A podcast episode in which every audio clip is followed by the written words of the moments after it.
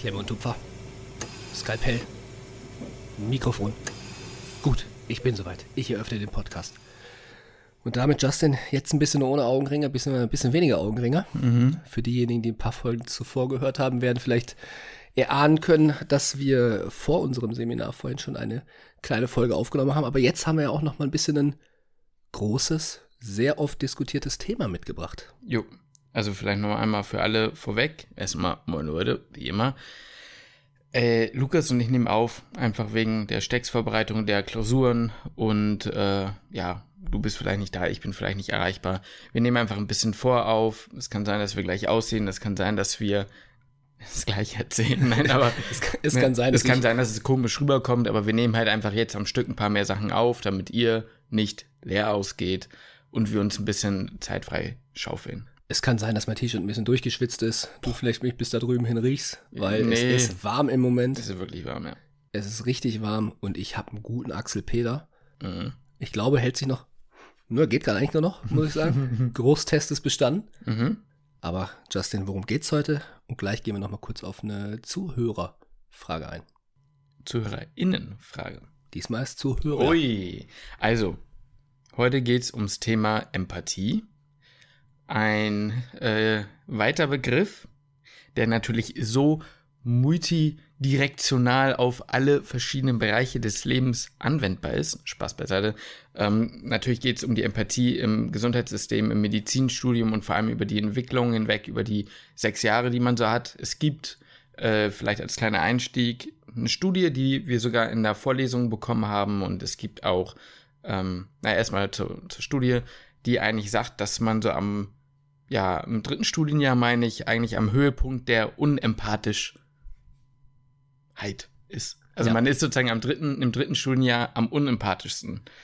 Aber es nimmt jetzt auch nicht mehr drastisch danach zu. Also es war jetzt Genau. so, dass man zu Beginn des Studiums am empathischen quasi oder das, ich sag mal, das Maximum der Empathie quasi für sich quasi hatte. Mhm. Und dann ist es im Laufe der Zeit eben, hat es abgenommen. Im dritten Studienjahr hat es den Tiefpunkt und nimmt dann ein Stück weit wieder zu. Ist die Frage natürlich, woran macht man das fest? So, Empathie ist ja natürlich, ich sag mal, ein sehr weicher Faktor, den man jetzt wahrscheinlich schwierig erfassen kann. Ja. Ähm, aber Tendenz können wir gleich drüber diskutieren, wie wir das so für uns empfinden Mhm, genau. oder auch beobachten. Ja. In, in einer kleinen Beobachtungsstudie in unserem privaten Rahmen. Genau. Ja, aber bevor wir da einsteigen, soll ich mal einmal ganz kurz Ja, die, mach mal die zu. machen wir zu- einmal ganz kurz die Zuhörerfrage. Und zwar kommt die dieses Mal von orei.kahn. Mhm. Hattet ihr vor dem Studium eine Wunschuni? Hamburg. Ja, hattest du die? Ja, ich wollte halt zu Hause bleiben, fertig aus. Punkt. Ich habe mir da nie Gedanken richtig drüber gemacht, weil ich dachte, ich will einfach ins Studium kommen. Ja, klar, aber wenn man jetzt eine Wunschuni gehabt hätte, dann wäre es Hamburg Okay, gewesen. ja. So, klar. Aber du Sonst warst war's ja- auch wurscht, ja. Aber du warst ja jetzt auch so, ich möchte einfach irgendwo ins ja, Studium natürlich, kommen. klar. Ich bin ja auch dahin gegangen, wo es dann am Ende übrig blieb. Ja, und bei uns war das Bewerbungsverfahren halt noch anders, ähm, dass man die Prioritäten halt so setzen musste, man, dass man nur sechs Unis überhaupt angeben konnte und man seine erste Priorität, die man gesetzt hat, war Ausschlusskriterium für viele andere Unis. Das heißt, man musste sich aussuchen, was packe ich an eins, weil dadurch fallen dann halt schon super viele andere Unis weg und das war dann eher ein Taktieren, als nach Wunsch zu gehen. Richtig. Deswegen, Wunschuni wäre für mich Hamburg gewesen, aber da ich den Wunsch nicht frei hatte, ja, bin ich dann hierhin gekommen. Ja, eben, also bei mir war es auch eigentlich dann ähnlich. Ich hätte vielleicht, hätte man mich gefragt, dass ich mir eine, wenn ich mir eine hätte aussuchen können, hätte ich wahrscheinlich so Düsseldorf die Region genommen. Einfach, weil ich auch aus der Region komme. Der Kaffee schmeckt gerade anders. Es ist wichtig gerade, Ja, ne? ich weiß auch ja, nicht, das, ich weiß auch nicht warum, aber es schmeckt gerade auch echt richtig gut. Aber ja, ähm, ist glaube ich auch so allgemein. Mittlerweile sind die Chancen, ich will jetzt nicht einfach leicht, leichtfertig sagen, besser, aber ich glaube, man hat schon eher Möglichkeiten, zumindest eine Prioritäten mal anzugeben, wo man gerne hinwollen würde. Ja, genau. Schreibt uns gerne auch noch eure Fragen, weitere Fragen in die Kommentare, wenn ihr da Bock drauf habt. Dann können wir in einer der nächsten Folgen da noch weiter drauf eingehen oder die vielleicht mit in die Folge nehmen. Äh, aber ansonsten würde ich sagen, starten wir In die Folge. empathisch in die Folge. Die Sache ist natürlich so, ne? Vielleicht nochmal vorweg. Es geht nicht darum, wir werden euch die Studie jetzt nicht in der Beschreibung verlinken. Es geht natürlich nicht darum zu sagen, ja, wie valide ist die Studie, wie aussagekräftig ist das. P-Wert, äh, schieß mich tot, ne? Es geht einfach nur darum zu sagen, es ist ein guter Aufhänger, um mal darüber zu reflektieren. Stimmt, wie hat sich das eigentlich bei uns entwickelt? Oder wie ist das allgemeine Gefühl? Wir haben da so ein paar Stories, die können wir leider, glaube ich, nicht alle sagen, weil wenn man das hört, dann weiß man genau, wen wir meinen und dann ne, ist halt vielleicht nicht so witzig. Aber es ist auch schon vorgekommen, dass wir auch in Klausuren, und das vielleicht auch so ein Einstieg, auch mal Kreuzfragen hatten, wo es schon darum ging halt, oder auch in, ich erinnere mich ans dritte Jahr Psychiatrie, wo es darum ging, dass äh, Medizinstudierende, besonders wohl auch männlich in unserem Alter, eigentlich eine relativ hohe Chance haben, äh, zum Beispiel äh, eine Schizophrenie zu entwickeln, dass das, oder Depression bis hin zur Suizidalität. Ja, ne? das wäre ja nochmal ein ganz anderes Feld, nochmal ein weiteres Feld, was man eigentlich auch nochmal durchdiskutieren könnte, das, äh, ich sag mal, Problem psychischer Druck und Mhm. dann dahingehend, dahingehend halt dann natürlich auch psychische Erkrankungen im Medizinstudium. Auch das, ja. Ähm, das ist natürlich wahrscheinlich nicht nur auf Mediziner generell zu beziehen, aber bei uns ist es, also ist wohl halt dann doch relativ hoch und auch die, ähm, die Depressionsrate dann bei Medizinstudierenden höher ist als im, ich sag mal, generellen Bevölkerungsschnitt. Genau, und ich glaube auch, irgendwo Burnout ist gerade im Beruf relativ gut im Kurs, sagen wir es mal so. Ja, aber das ist ja jetzt ein bisschen ab von der, von der Empathiegeschichte. Ja, ich sag dir, ich sag dir dann später zu einem anderen Punkt, warum ich das gesagt habe. Ähm, Okay. Weil ich finde, so ein bisschen hängt das zusammen. Also könnte ich mir einen Zusammenhang vorstellen. Okay. Aber ähm, ja, du kannst ja mal sagen, wie ist denn dein Eindruck zu dieser, zu dieser Aussage dieser Studie sozusagen? Mm, Ja, also erstmal muss man ja Oder- gener generell so ein bisschen, also wir können ja gleich erstmal generell klären, so was für uns überhaupt Empathie bedeutet. Das ist ja, ist ja natürlich auch eine, ja, ein- Thema, was ja, also ich finde, das Thema Empathie steht schon relativ nah sehr oft im Zentrum. Ja, Und jeder, der mal zum Arzt geht, sagt, boah, da habe ich mich aber nicht wohl gefühlt, das war ein Arschloch, was weiß ich was. Also das Thema ist ja sowohl ähm, familiär oder im, im Umfeld ein Thema, Freundeskreis, ja. Freundeskreis, als, also aber halt auch im, im Studium halt selbst. Von daher, man kann also ein bisschen beide Seiten so ein bisschen beleuchten. Ähm, jetzt, dann gehen wir erstmal ganz kurz auf die Studie ein, bevor wir dann Mhm. sprechen, was überhaupt für uns Empathie überhaupt bedeutet. Ähm, die Studie, ich muss zugeben, ich, was heißt, ich fühle mich ertappt, aber so ein Stück weit kann ich das in meinem, in, also für mich selbst auch so bestätigen. Mhm. Und auch wenn ich den, ich sag mal, wenn man halt viele Leute auch weiter beobachtet, vielleicht andere Studierende beobachtet, habe ich auch das Gefühl, dass die Tendenz ein bisschen in diese Richtung auch geht. Mhm. Und dass man sich da ein bisschen wiederfinden kann. Also wenn ich jetzt mal, ich spreche jetzt einfach mal nur von mir. ja. Ja, allein schon das Beispiel Pflegepraktikum. Ja, man hat mit den Patienten intensiveren Kontakt und kann sich die deswegen vielleicht besser merken oder die Fälle sind einem deswegen näher gegangen. Mhm. Aber mittlerweile ist es auch so, wenn ich jetzt eine Formulatur habe und ich habe eine Patientin, Patienten mit von mir aus genau dem gleichen Fall, ich vergesse die Patienten viel schneller. Die sind viel schneller aus dem Kopf und sobald ich aus dem Krankenhaus raus bin, ist da irgendwie ein Haken irgendwo an der Geschichte. Das hört sich vielleicht halt irgendwie hart an, aber das ja. berührt mich nicht mehr so stark. Mhm. Natürlich vergesse ich nicht oder versuche ich nicht zu vergessen, welches Schicksal dahinter steht. Mhm. Das finde ich ist nochmal was anderes. Das Schicksal, natürlich ist mir das in dem Moment dann Mhm. auch bewusst, aber es berührt mich nicht mehr so sehr, wie es eben zu Beginn des Studiums halt war. Aber da sind wir ja wieder schon indirekt bei der Frage, was ist Empathie? Weil ist das Ja. Empathie oder ist das in dem Fall dann Empathielosigkeit oder ist das auch ein Stück weit Professionalität, die genau, man entwickelt? genau, das ne? geht so ein bisschen einher. Genau. Weil ich, ich, ich erinnere mich an, ähm, oder ich finde, ich sehe mich auch so ein bisschen in dem, was du wieder sagst. Ich weiß noch, in meinen ersten Tagen vor dem Studium, als ich das Pflegepraktikum gemacht habe, also da war ich gerade 18 geworden, erste Mal im Krankenhaus, erste Mal einen Arbeitsalltag im Krankenhaus so richtig gesehen, also in der Pflege quasi mit dabei. Und da waren Dinge dabei, die haben mich echt fertig gemacht. Da bin ich abends nach Hause gegangen und ich dachte, was geht denn jetzt los? Da war ich richtig, also so tief traurig, so, ne? Und ähm, das habe ich jetzt in dem Kontext nicht mehr so, wie es war. Und ich glaube, da, das ist halt eine Art Distanz, die man aufbauen muss. Das ist jetzt, glaube ich, nichts Verkehrtes. Finde aber trotzdem, und das ist dieser Umkehrschluss, dass man ganz krass aufpassen muss, dass man sich nicht ganz schnell immer in diese Rechtfertigung zieht mit, ja, nee, also man muss ja mit dem Ganzen auch klarkommen und das ist, also das schlechtes Verhalten mit, ja, der kann damit nicht umgehen oder da muss man dann halt auch einfach mal die Distanz wahren, weißt du, so an, die, das kann, muss ja irgendwie verarbeitet werden, anders kann man damit nicht umgehen, das ist die Umgangsweise. Das ist nicht immer der, die Begründung, weißt Oder, du? oder das System ist schuld, man hat nicht die Zeit und sowas. Ne? Natürlich ist das, ist das auch ein Problem, finde ich jetzt allein die, Ja. Ich sag mal, wenn man jetzt schwierige Gespräche mit PatientInnen führen muss, Mhm. man nicht unbedingt die Zeit dafür hat, nicht die Zeit dafür gegeben bekommen hat, weil man noch, ich weiß nicht, noch 20 andere PatientInnen zu betreuen hat. Ja. Natürlich ist das auch ein Problem, entschuldigt aber halt auch nicht das ein oder andere Ja. Verhalten. Und ich finde, da fliehen, flieht man sich schon relativ schnell rein oder Ja. fliehen sich manche vielleicht schon relativ schnell rein, zu sagen, genau wie du gesagt hast, das braucht man irgendwie zum Verarbeiten. Weiß ich nicht, ob das immer alle so zum Verarbeiten brauchen oder ob das dann halt wirklich eher als ja, als kleine Ausrede quasi herangezogen wird, ne? Das, war einfach auch kein, das ist auch einfach mal nervt. Genau. Ich finde, es ist eher was zu sagen, ich merke, dass es mich nervt, als zu sagen so, ja, das ist die Art und Weise, wie ich mit dem Ganzen nur umgehen kann. Also klar, das bedingt sich ja natürlich so ein bisschen, aber du verstehst schon, was ich meine. Man kann auch sagen, okay, ich weiß, es nervt mich, aber ich sollte mich daran erinnern, dass. Genau, So, ne? ja. Also ich finde, das ist eh eine Sache, so dieses ähm, von einem Patienten oder Patientin mal genervt zu sein, ist eigentlich auch völlig in Ordnung. Mhm. Man muss sich natürlich weiterhin professionell verhalten Mhm. und man darf da nicht schludrig sein. Du hast es, glaube ich, mal erzählt, dass das eine Ärztin zu dir gesagt hatte, die Patienten, die dich nerven, da bist du eigentlich am, Oder da muss er am besten hin. genau, da musst du am, hingucken. am genauesten hingucken. Ja.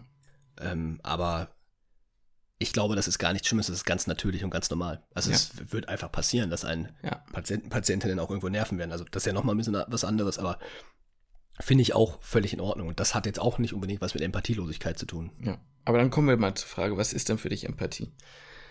Ah, Es ist schwierig, ist Mhm. schwierig. Ist ja auch, hatten wir ja früher ja auch häufiger mal, also was heißt früher mal Ja, häufig darüber diskutiert, aber es war mal an dem einen oder anderen, sag ich mal, SG-Treffen von früher vielleicht auch mal Thema. So, ja, oder? tatsächlich, ja. Ähm, für mich, ich sag mal so, für mich ist Empathie nicht die Gefühle von, vom, von meinem Gegenüber quasi anzunehmen Mhm. und die gleichen Gefühle zu fühlen. Ja. Das ist für mich nicht Empathie. Mhm. Das ist das, was für mich Empathie halt auf jeden Fall nicht. Also wenn du traurig bist, ist es nicht meine Aufgabe, mit traurig zu sein. Mhm. Also was heißt, es ist nicht Ich meine Aufgabe. Wenn es mich berührt und es macht mich traurig, dann ist es in Ordnung, dass es mich traurig macht. Aber ich glaube, Empathie ist es eben nicht, die Gefühle mit anzunehmen. Und es ist auch nicht Empathie, seine eigenen Werte dem anderen gegenüber quasi ja, aufzudrücken oder zu sagen, okay, das, was ich jetzt für richtig empfinde, sollst du jetzt, sollst du jetzt übernehmen. Mhm. Das ist für mich auch nicht das, was Empathie Mhm. ist.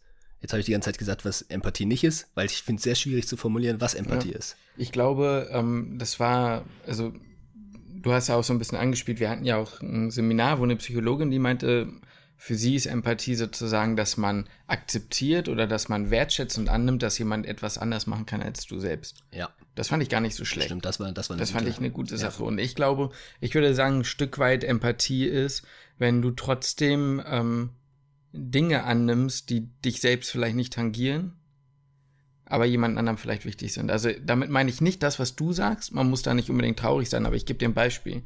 Ähm, Corona will ich eigentlich jetzt nicht immer bringen, aber es ist ja eigentlich das beste Beispiel. Mhm. Wir wissen nie, was bei Menschen ist, mit wem, wen haben die in der Familie, wer ist irgendwie damit verbunden und äh, wen möchte man vielleicht möglicherweise schützen oder sonst was. Und ich finde, du kannst selber, und das, das ist für mich eine Art von Empathie, du kannst selber eine Einstellung zu Corona haben, wie du willst. Das ist, äh, äh, was ich damit meine, ist, wenn du eine gesunde Familie hast, dann finde ich, ist ein Stück weit Empathie zum Beispiel zu sagen, ähm, ich, mich betrifft es jetzt nicht, dieses akute Problem, jemanden schützen zu möchten, aber wenn ich aus erster Hand von einem Freund, einer Freundin oder was immer zum Beispiel mitbekomme, dass äh, da ein Problem existiert, was ja eigentlich auch immer alle in den Medien und den Nachrichten sagen, aber da kriegst du es dann wirklich mit, dass man darauf betrachtet, dann sozusagen in der Lage ist, das nachzuvollziehen und sein Verhalten möglicherweise in den Situationen, wo es nötig ist, auch anzupassen. Mhm. Ne? Das heißt ja eben nicht, dass du sagen, dass du Angst kriegen musst, das heißt nicht, dass du mitweinen musst, wie du ja auch eigentlich meintest, ne? Empathie ist nicht zwangsläufig das, dass man sagt, ach Süße, komm mal her und wir weinen jetzt gemeinsam und für uns beide ist jetzt die Welt einfach abgrundtief scheiße. Ja. Sondern dass man eben sagt, okay, ähm, ich kann das verstehen und was kann ich tun, um, ne? Ja, und was, was auch noch darüber hinausgeht, was ein bisschen, was du auch so gerade ein bisschen impliziert hast, ist, die Dinge anzunehmen, die für wen anders, äh, auch, äh, wie soll ich das genau formulieren, das ist jetzt ist irgendwie gerade schwierig. Wenn jemand anders etwas empfindet und ich würde in der Situation nicht so empfinden, Ja. das trotzdem so anzunehmen, wie der andere es jetzt gerade wahrnimmt. Ja. Sagen wir jetzt mal ein konkretes Beispiel. Ähm, von mir aus, jemand trennt sich von seinem Partner, seiner Partnerin Mhm. und ich als Freund sag, weil ist jetzt, oh gut, das ist eine Scheißsituation, weil jeder kann das nachempfinden, dass man da irgendwie traurig ist. Ja. Aber sagen wir mal eine Situation, irgendjemandem ist ex- was extrem wichtig von mir. Ist, jemand hat Eisen, baut so Eisenbahnmaschinen und sowas. Mhm. Und mir ist jetzt, jetzt kaputt gegangen. Ich muss das nicht verstehen, dass er das, dass Ja. er dieses Hobby hat. Ja. Aber Empathie ist es nachzufühlen, dass es für ihn jetzt gerade eine schlimme Situation ist. Oder auch anzunehmen, für die Person ist diese Wahrnehmung jetzt gerade einfach, wie sie ist. Ja. Und das akzeptiere ich, auch wenn ich das jetzt in meiner Wahrnehmung nicht so dramatisch ist, akzeptiere ich oder nehme ich wahr, dass dir der Gegenüber Genau. oder die Gegenüber einfach dieses Gefühl halt eben gerade hat. dass es eine schlimme Situation ist. Oder Ja, auch eine ja. glückliche Situation ist, sondern einfach die, ich sag mal, die, die Gefühle oder die Werte quasi so anzunehmen oder so zu akzeptieren und hinzunehmen, wie sie eben, wie der andere gegenüber das halt eben fühlt, weil er fühlt es in dem Moment so. Genau, da muss ja auch nicht mal unbedingt immer irgendwas, finde ich, passiert sein. Es reicht ja auch, wenn man zum Beispiel in einer Diskussion ist und man sieht, die Person hat eine andere Meinung und man sagt, ich sehe es anders, aber ich verstehe aus, dein, aus deiner Sicht einfach, dass du das so und so machst. Auch wenn ich so niemals machen würde. Aber, Ja. oder ich finde, so wie du es machst, blöd, ich persönlich jetzt, aber ich sehe aus deiner, ich sehe deine Motivationsgründe beispielsweise. Ja. Das kann ja auch schon was sein, ne? Ja. Und ähm, ich glaube, Empathie ist auch eine Sache, die viel Eigeninitiative braucht. Empathie ist für mich zum Beispiel auch nicht nur Dasein, wenn gebraucht oder Dasein, wenn geschrien wird, sondern zum Beispiel auch zu sagen, ich habe ich hab ein paar Antennen und ich merke, dass, äh, oder ich habe so ein, ja, gefühlt eigentlich so ein Common Sense für Situationen, in denen man vielleicht auch mal den Schritt auf die Person zumachen kann. Man muss nicht immer nur, also weißt du, manchmal ist es schlimmer, finde ich. Na, was heißt schlimmer? Aber ich glaube halt einfach, wenn man, wenn man gefragt wird und man ist da, dann hat es nicht das gleiche Gefühl, wie wenn man von alleine zum Beispiel merkt, okay, vielleicht könnte die Person gebrauchen, Ja. so. Ja, kann ich verstehen. Da würde ich auch. Ja, ich meine, es gibt ja super viele verschiedene Situationen, wo man jetzt drüber diskutieren könnte, wo verhält man sich wie am besten empathisch. Ähm, gibt's, es ist natürlich jetzt nicht so richtig runterzubrechen, finde ich, klar. auf eine Sache, aber ähm, finde ich, sind ganz, ganz gute, wichtige Punkte, die du da angesprochen hast. Empathie ist so eine, ich sag mal, wir können ja wieder so ein bisschen so auf die Medizin zurückkommen, sagen, weil ja. das ist natürlich jetzt sehr allgemein formuliert gewesen. Ähm, das lässt sich natürlich nicht immer unbedingt auf den medizinischen Alltag so beziehen, vor allem, weil man da natürlich die kleine Problematik ja noch hat, dass man das, dass es ein berufliches Setting ist. Ja. Ja, man ist nicht der beste Freund oder die beste Freundin Ja. vom Patienten, der Patientin. Das, das ist man einfach nicht. Man hat dann ein professionelles Verhält, Verhalt, Verhältnis Ja. und die Frage ist, wie nah kann man quasi die Person an sich ranlassen, wie weit sollte man und wann habe ich welche Grenze zu überschritten, also wann, wann habe ich eine Grenze überschritten und wann habe ich mich eben zu weit distanziert. Ja. Oder wann bin ich auch respektlos irgendwo ein Stück weit gewesen. Auf jeden Fall. Das ist ja natürlich ein super schmaler Grad. Da clinchen halt unfassbar viele Erwartungshaltungen auch zusammen, ne? Die eine vom Patienten oder die Patientin, die möglicherweise einfach auf der einen Seite sein nur eine Behandlung will, auf der anderen Seite vielleicht auch jemand, der sozial sehr isoliert ist, auch alleine ist und vielleicht den Hausarzt oder die Hausärztin auch als Ventil nutzt. Ne? Das kann aber genauso sein, wenn du Assistenzarzt bist, der aus der Rolle eben, weil du du bist, sagst, ich möchte der Person eigentlich Halt geben. Gleichzeitig weißt du aber auch erstens in der Rolle des Arztes ist es vielleicht teilweise nicht mehr ganz angemessen, äh, ab einem gewissen Grad dann da noch weiter mit reinzugehen. Plus du hast immer noch in deiner Rolle als Assistenzarzt die Verantwortung, dass äh, zum Beispiel dein Chef oder deine Chefin, die sagt, du musst aber dies, das und jenes in der und der Zeit schaffen. Ja. Weißt du, da kommen ja so viele Faktoren zusammen, dass es sehr schwierig ist, das im Klinikalltag unterzubringen. Aber trotzdem gibt's halt so diese Endsituation, das hatten wir das nicht in dem Podcast besprochen, genau, dass zum Beispiel die Angehörigen, nee, doch, dass jemand, dass ein Verlust halt so zwischen Raum und Angeln auf, auf dem Gang oder so besprochen wurde, das geht halt nicht, ne? Nein, sowas geht natürlich, das natürlich Dinge, wo man sagt, das geht einfach generell einfach überhaupt Ja. nicht.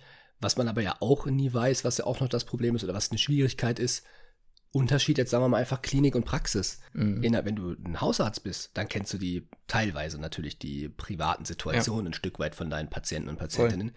In der Klinik ist das ja ganz anders. Ja. Man weiß nicht, wie, was, was privat zu Hause bei den jeweiligen PatientInnen so los ist.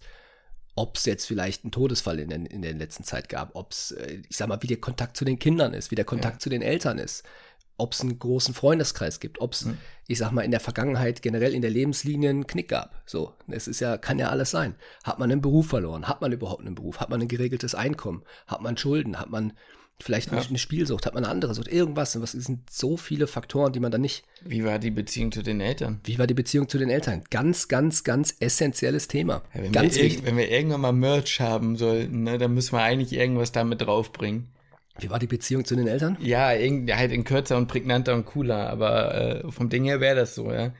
Aber äh, ja, hast du recht. Deswegen, das macht es halt natürlich noch komplizierter. Ja. Und das, ich finde, das ist halt auch schwierig. Da haben PatientInnen halt eine verschiedene Erwartungshaltung, auch Ja. dann von, von einem Arzt. Genau. Und da kann man als Arzt halt vielleicht auch gar nicht so richtig dem Ganzen gerecht werden, weil manche erwarten was, haben eine ganz andere Erwartungshaltung halt als, als andere. Genau. Manche brauchen halt eigentlich eher diese Nähe und andere, wie du schon gesagt hast, sind einfach nur da, sagen, hey, sie machen ihr, ihren Job, sie behandeln mich, ich möchte das alles gar nicht, ne, und, und fertig ist. Da gehen wir nochmal in eine ganz andere Sparte, in Arzt-Patienten-Beziehung oder Ärztinnen-Patienten-Beziehung, weil man da einfach, äh, ja, egal, da, da lass uns jetzt mal nicht drauf eingehen, weil da kann man auch theoretisch nochmal eine Folge, wenn man so drüber denkt, drüber machen, aber sonst kommen wir so ein bisschen vom Thema ab. Ich glaube, was glaubst du denn, ist der Grund, warum diese Studie so zustande gekommen ist oder auch bei dir, was du bei dir selbst beobachtet hast? Was glaubst du, woran liegt denn das, dass man tendenziell an Empathie verliert? Weil im Krankenhaus selbst mit Zeitdruck sind wir jetzt noch nicht als Studierende.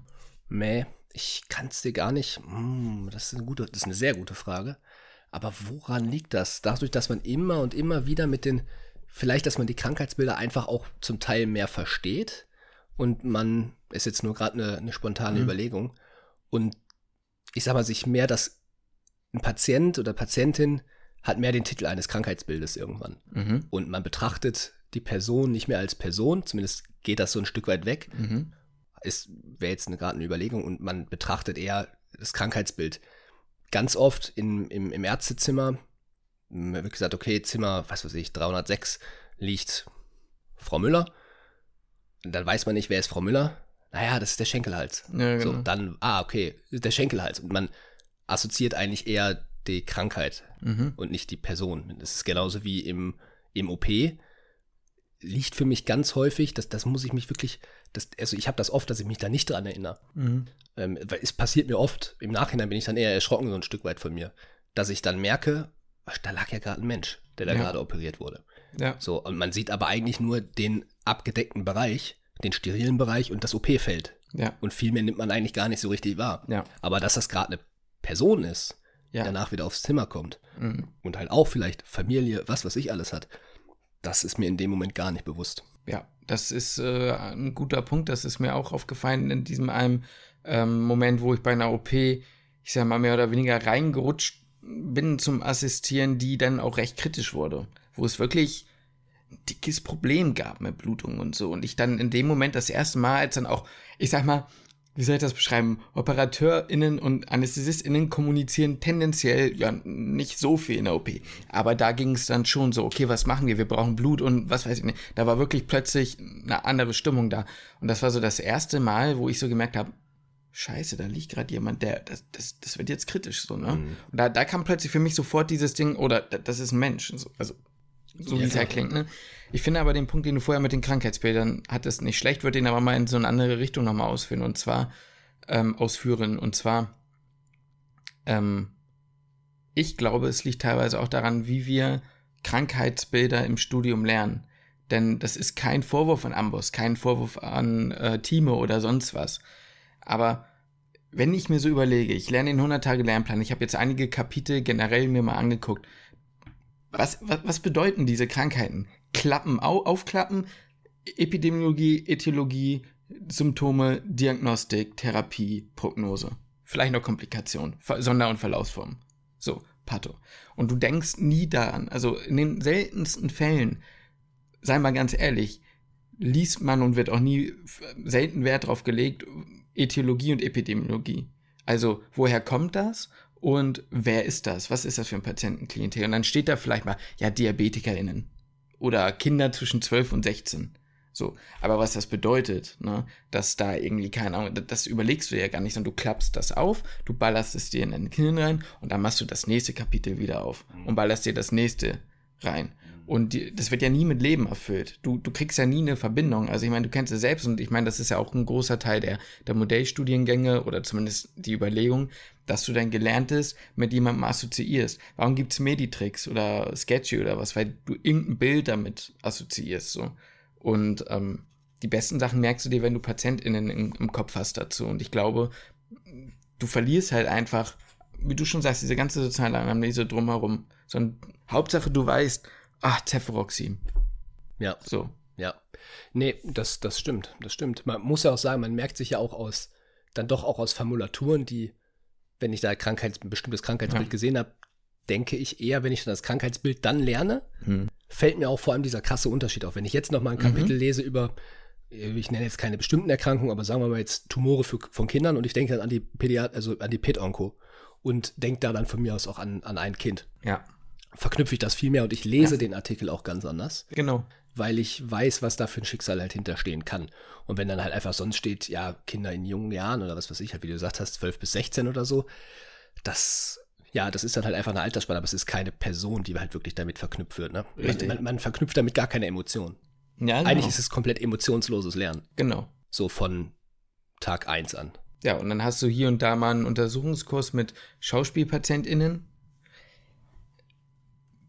wo du in der Regel das Feedback kriegst, ja, hast du gut gemacht. Ja. Also ist, kein, ist wirklich an der Stelle keine Kritik, weil ich auch nicht weiß, wie man diesen Lernstoff und das anderes anders kombinieren will. Aber es geht ja jetzt einfach nur um die Ursachenfindung. Mhm. Und jetzt mal ganz im Ernst, wann haben wir mal ernsthaft Feedback bekommen, außer vielleicht in der Psychiatrie von der Schauspielpatientin, mal so ernsthaftes Feedback bekommen, ob was man besser machen kann? Ja, das stimmt. Nicht, nicht Das wirklich. passiert ja nicht. Und das liegt, und tut mir leid, auch wenn das viele Studierende denken, da bin ich fest von überzeugt, das liegt nicht daran, weil wir das so sonderlich gut machen. Nee, ich glaube auch nicht, dass das äh, nicht alle so sonderlich gut machen. Man muss ja auch sagen, was hat man denn für ein, sagen wir mal jetzt Anführungszeichen, Mhm. Empathietraining im Studium? Ja, Ähm, ich kenne da ein paar Modelle, die man mal in der, in der Soziologie mal irgendwo gehört hat. Weil Ja. Das Spikes-Modell, so, das wendet ja keiner an oder das geht ja keiner im Kopf durch. Also natürlich sind das gute Modelle. Ja, aber weiß, Modelle du zeichnen immer nicht die Realität ab. Ja. Aber das ist ja eigentlich Üben. Sowas ist ja eigentlich Üben und irgendwo Mhm. auch ein Stück weit Erziehung.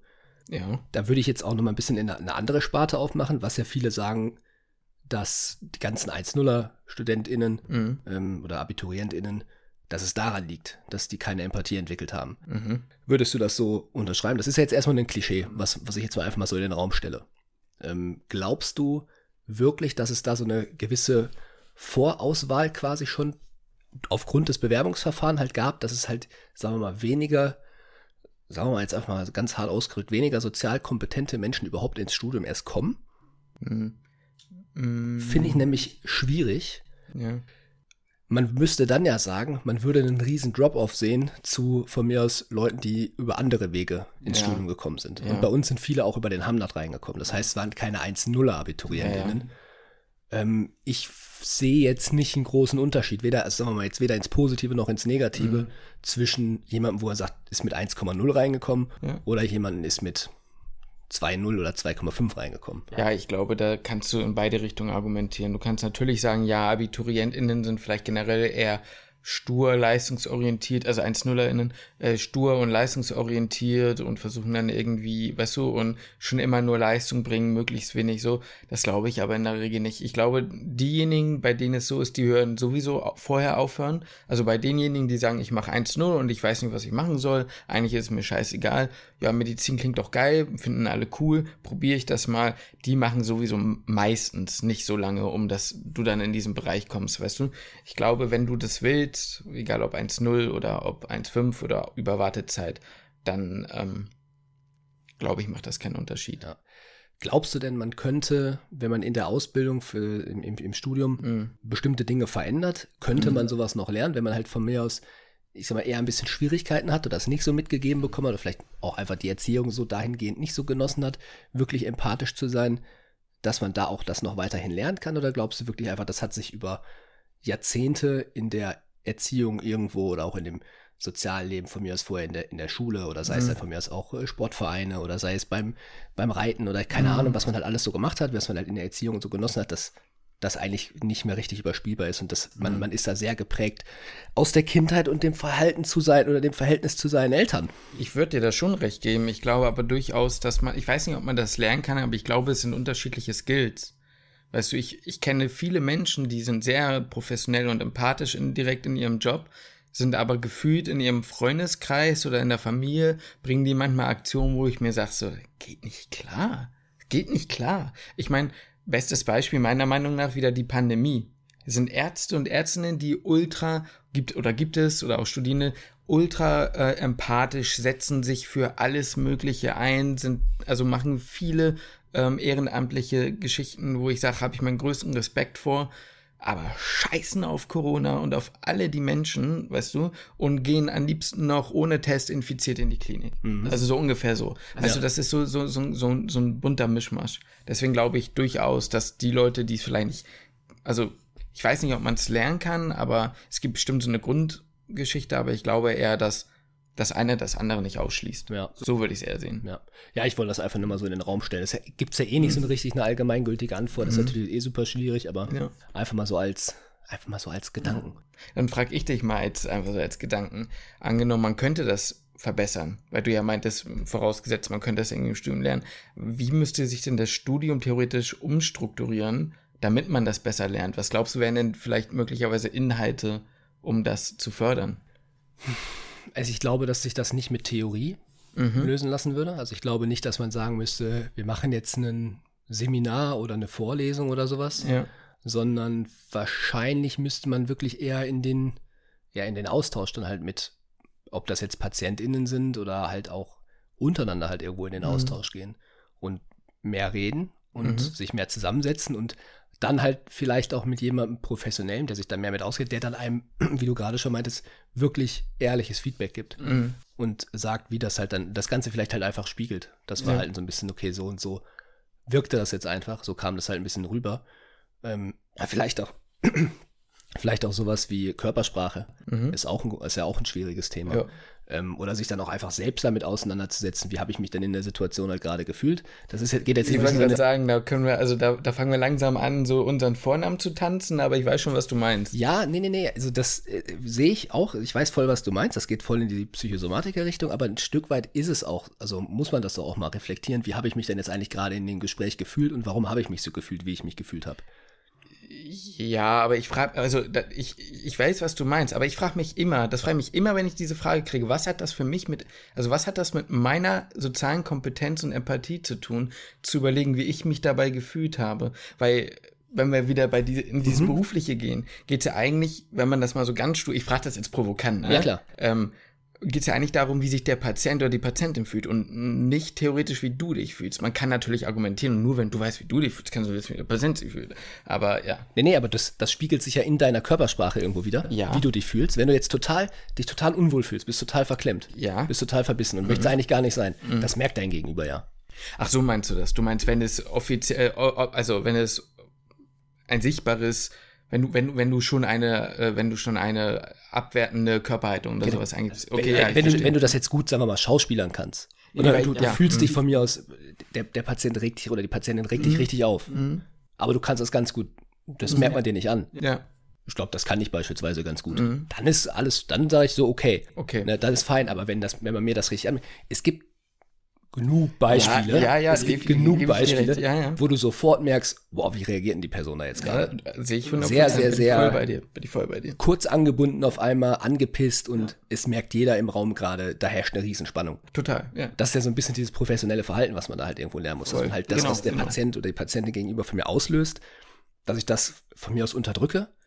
Oder was heißt unterdrücke? Zumindest ich muss nicht vor dem Patienten auslebe. Genau. Da vielleicht nicht. Genau, genau. Und vielleicht hilft es halt dem einen oder anderen dann zu merken, so, okay, ich habe mich jetzt, des, weiß nicht, aufgrund von, weiß nicht, das und das hat der Patient oder die Patientin mhm. bei mir ausgelöst.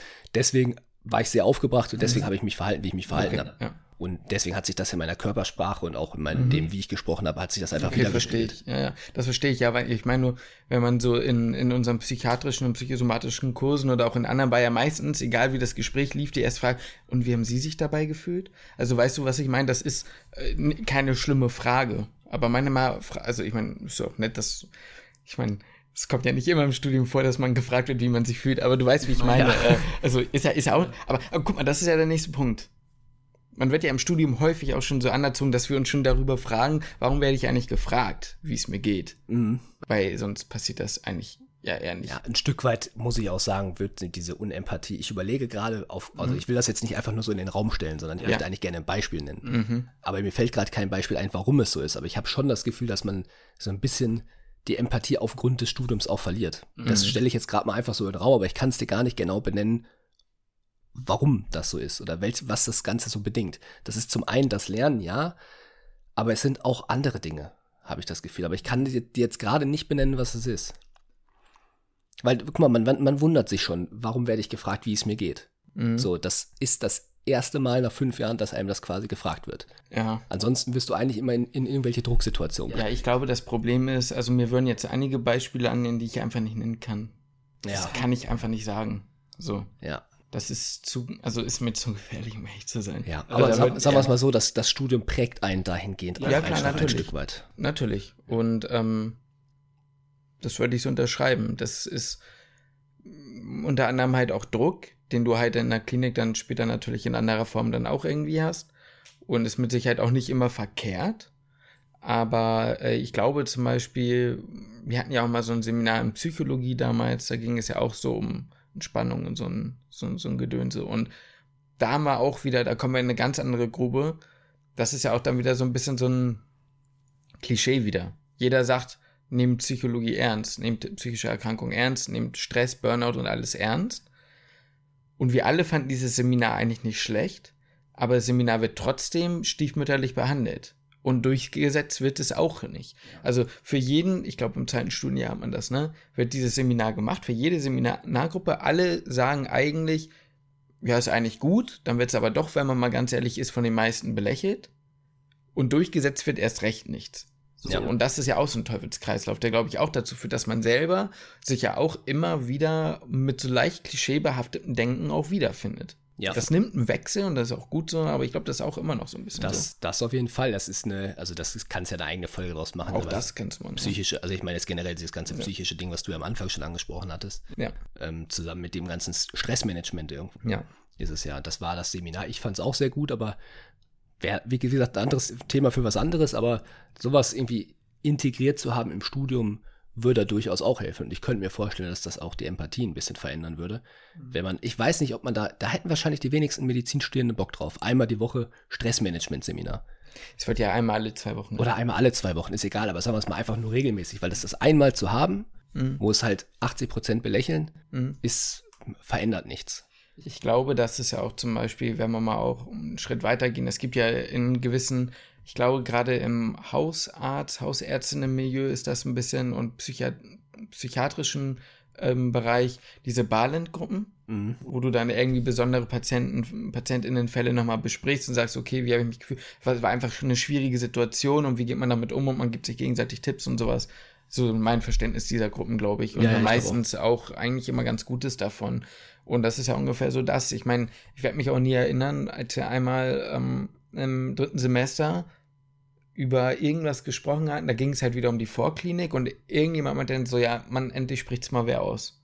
Ja. So einfach diesen Stress, den man hatte und so. Ja. Und ich glaube, wenn man einfach von Anfang an diese Gruppen hätte, also diese Gespräche hätte und sagen würde, ich habe momentan Probleme damit, mit dem und dem Lernen, dann würde man eher merken, okay, der oder diejenige hat das auch und so, weißt du? Selbsthilfegruppe. Ein Stück ja, weit. es geht ja in so eine Richtung, ja. Ja. Ähm, ja. Geht ein Stück weit in so eine Richtung, ja. Aber da schneiden wir gerade ein bisschen Da rein. schneid, ja, aber Also ich, es glaub, geht aus- geht glaube, halt- da geht's halt schon in diese Richtung, weil ich glaube, das ist ja genau dies. Ich meine, ich will jetzt nicht sagen, du kannst nur jemanden lieben, wenn du dich selbst liebst, so, aber es geht ja so in, in so eine Richtung, du musst ja selbst eine gewisse, ein gewisses Maß an Stabilität zeigen, um auch anderen Menschen eine gute Stütze zu sein, so. In der Regel sollte man das. Ja, klar. Und ich glaube, das würde schon dazu beitragen. Ja. Oder könnte es mir vorstellen. Ich weiß nicht, ich habe keine Studien dazu gemacht. Ja, komplexes Thema, du. Ich habe noch ein paar mehr Punkte eigentlich. Ja, okay. Das Also, ja, ich, ich habe mir noch was aufgeschrieben. Ich gucke gleich nochmal. Oh, das hat geknackert. Mein Knie im Moment, ey, das knackt. ey, das Also wirklich, wenn ich länger jetzt so. Ich, pass mal auf, ich setze mich jetzt mal ein paar Minuten wieder so hier hin. Gleich rums das wieder. Ähm, nee, was mir zum Beispiel noch einfallen würde, vielleicht um wieder diesen, weil ich ja dich eben gefragt hätte, was man sonst noch so machen kann, um vielleicht diesen Bezug zurückzuholen, dass man vielleicht mehr, also weniger auferlegt und mehr machen lässt. Und das zum Beispiel eine, ein Beispiel, eine Aufgabe mal wäre, wie wir es so ganz grob hatten, was aber wieder nicht wirklich viel an, an ja, Aufmerksamkeit gewinnt, weil einfach vieles andere wichtiger ist für die Uni, ähm, dass man sagt, ihr sucht euch einen Patienten oder eine Patientin raus, ist völlig egal, welches Krankheitsbild. Wichtig ist, dass ihr die, diesen Patienten oder die Patientin mit all dem, was er, ihn, sie, was auch immer ähm, beschäftigt, gut darstellt. Und weißt du, dass du quasi dann darüber vielleicht auch irgendwie, es gibt Dilemmata, das kann ja irgendwas Palliatives sein, das kann aber auch eine Geburt sein oder es kann ja alles Mögliche sein, dass du verschiedene Leute in verschiedenen Lebenslagen irgendwie kriegst, jeder stellt wen vor pro Stunde oder was und dann halt in einem guten Rahmen halt drüber diskutieren. Und dann sucht euch dazu irgendein Oberthema aus oder so zu diesem Patienten. Und dann kannst du ja dann auch so, da, da kannst du ja auch dann wieder Seminare, die du eh hast, meinetwegen Sterbehilfe oder äh, Abtreibung, sowas halt, das ne, so integrieren. Ja, ich glaube, dass generell solche Se Seminare, wir hatten jetzt ja Palliativmedizin, mhm. wo so, ich sag mal, auch ein bisschen persönliche Diskussionen halt ja. entstehen, dass die generell wahrscheinlich helfen könnten. Ja. Ähm, da bleibt es natürlich immer an jedem Studenten, jeder Studentin bleibt es da selbst überlassen, wie sehr man sich darauf einlassen möchte. Ja, klar, natürlich. Das ist klar. Aber mir persönlich gefallen diese Seminare eigentlich immer ganz gut. So, wenn man halt so ein bisschen ja. auch das Gefühl hat, freier einfach diskutieren zu können. Ansonsten sind Seminare immer eigentlich so aufgebaut, es wird entweder Wissen vermittelt oder abgefragt. Ja. Und das war es, so frontalunterrichtmäßig. Ja. Aber es geht nie in die, ja, nie so wirklich in eine persönliche Diskussion oder ja. sowas, wo es dann halt auch um, ja, ob das jetzt persönliche Schicksalsschläge sind, muss ja nicht immer direkt auch ein Schicksalsschlag ja, das sein. Das muss ja nichts Schlimmes sein. Genau, also einfach nur um, um persönliche Geschichten. So, das wird eigentlich gar nicht behandelt und ja, wie gesagt, jetzt in dem Palliativmedizin-Seminar schon. Mhm. Das habe ich eigentlich auch ganz, das fand ich eigentlich ganz angenehm. Ja, ich glaube, wie gesagt, man muss da, da, wichtig ist halt, dass man Platz dafür im Studium schafft. Weil wir hatten ja, man könnte ja jetzt sagen, ja, ihr hattet ja in der Vorklinik Berufsfelderkundung und habt da ja jemanden vorgestellt. Oder ihr wart ja in der Hausarztpraxis und habt da jemanden vorgestellt. Aber das ist so ein, so ein, in so einem Rahmen, in dem das meistens eigentlich nicht passt. Muss man ja mal ganz ehrlich sagen. Ja. Ne? Deswegen das dazu. Ja, ja ich habe das Gefühl, es wird mehr Wissen ins Studium gepackt. Ja. Und weniger Zwischenmenschliches. Ja, ja. So, jetzt gucke ich mal eben, ja, gut, was ich hier mir noch aufgeschrieben habe, ist sowas, dass man auch dazu sagen muss, dass wir einfach auch in unserem Studium jetzt, in dem wir gerade sind, nicht viel Möglichkeit haben, hatten, durch die Pandemie was zu sehen. Mhm. Hospitation zum Beispiel ins Hospiz, in Untertage, was ja in der Arbeitsmedizin beispielsweise möglich ist, um ja dann auch mal zu sagen, ich, ich würde jetzt nicht behaupten und sagen, ich bin der Erste, der sich gemeldet hätte und äh, ab geht's und go. Aber das all das, so verschiedene Lebensbereiche zu sehen, bringt ja auch was für dich und, ne? Ah, das stimmt. Was mal unter Tage? Nee.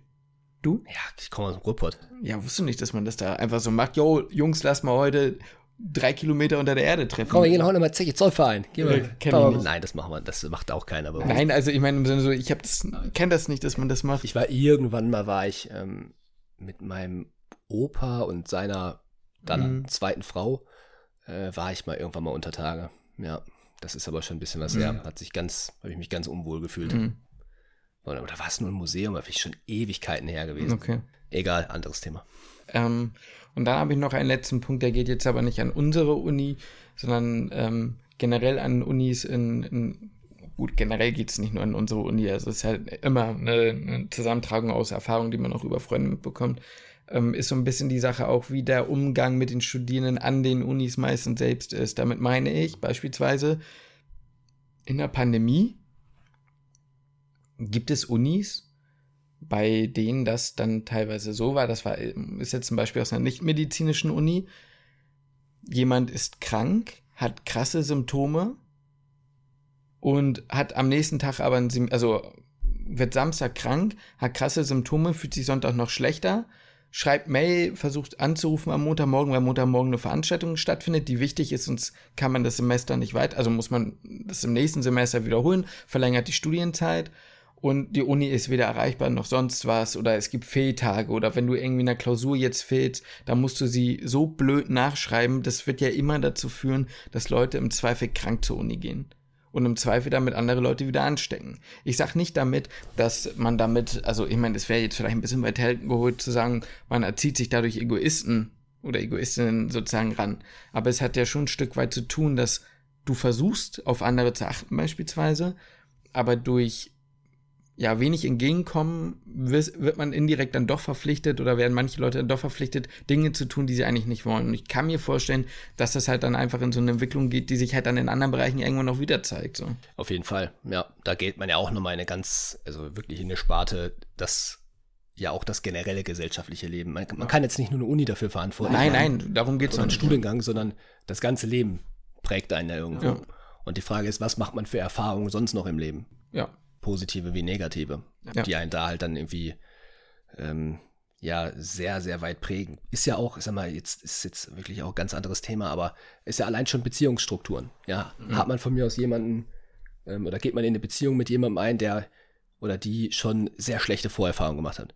Die Päckchen wird die, wird die Person mit in die, in die nächste Ja. Beziehung, wenn das nicht komplett aufgearbeitet wurde und so, ähm, wird dieses irgendwo mit in die, in die nächste Beziehung mit reinnehmen.